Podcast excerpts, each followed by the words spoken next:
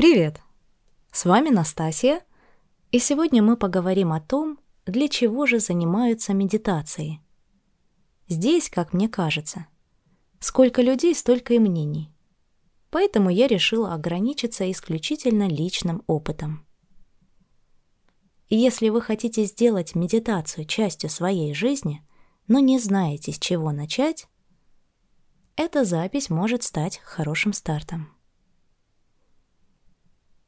Медитация — большое слово.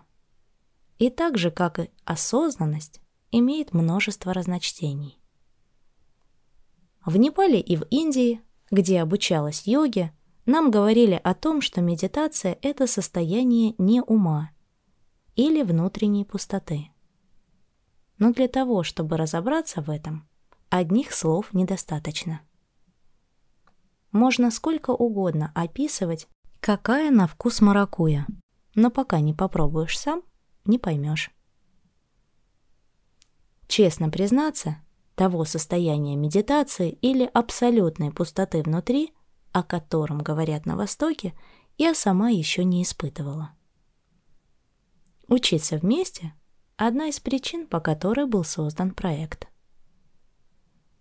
Однако состояние осознанности – или первая ступень медитации, как объясняли нам буддисты в монастыре, мне хорошо знакома.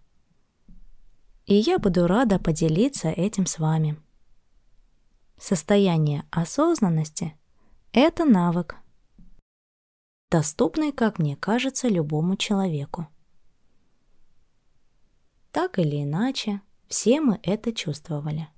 Разве что осознанностью не называли – когда мы безоценочно и с полным вниманием наблюдаем за чем-то, это и называется осознанностью. Осознанно можно делать все, что угодно.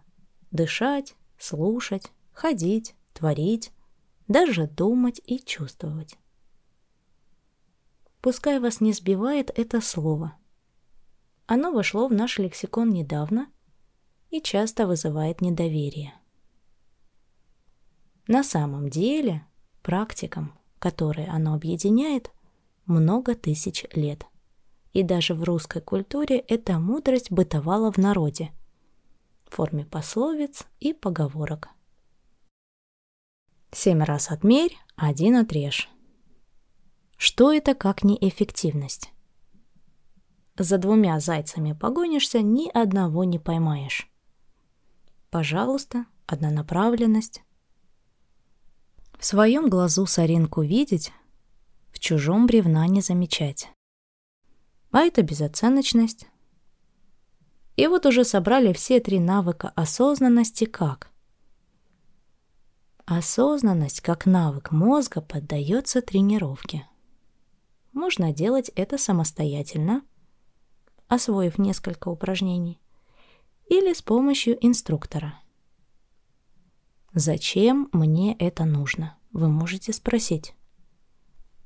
Ученые ответят, что это полезно для мозга, повышает его пластичность и обучаемость согласно исследованиям электроэнцефалограммы.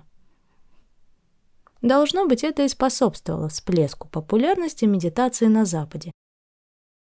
Мы научились исследовать ее влияние на нас.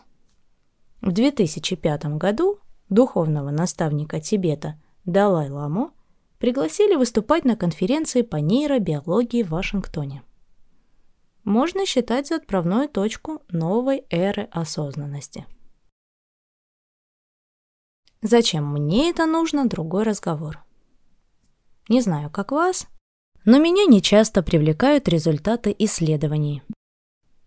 Что там исследовали до тебя, мне не особо интересно лет пять назад меня сподвигло любопытство. После книги Эриха Фроума «Искусство быть» я решила провести эксперимент и уделять практике, которую буддисты называют сфокусированным вниманием, она же осознанное дыхание, первая запись подкаста. По 20 минут в день. Результаты были феноменальными. У каждого, я думаю, свои. У меня Невероятная легкость во время и после практики. Также я узнала, что бывает состояние не мысли, но студентам, полное энергии и планов, не придумала, зачем оно мне нужно. Более осмысленно я начала медитировать в Индии, когда изучала йогу. Несколько недель до этого я находилась в состоянии упадка. Одна, без денег, без понимания, что делать дальше, среди незнакомых людей. Медитация как часть йоги не только помогла мне справиться с подавленностью, но и подарила удивительное спокойствие ума.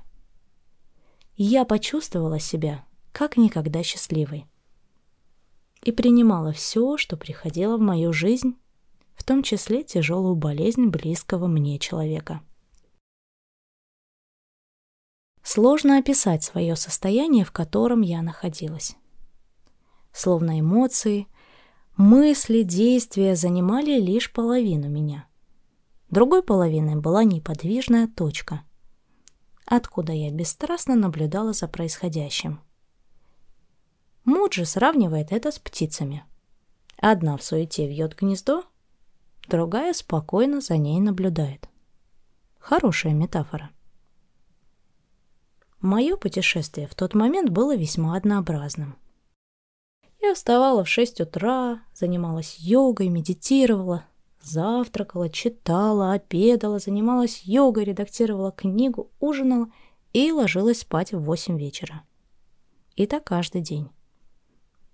Несмотря на это, все, что происходило, что я знала уже наизусть, делала каждый раз как впервые с необыкновенным удовольствием.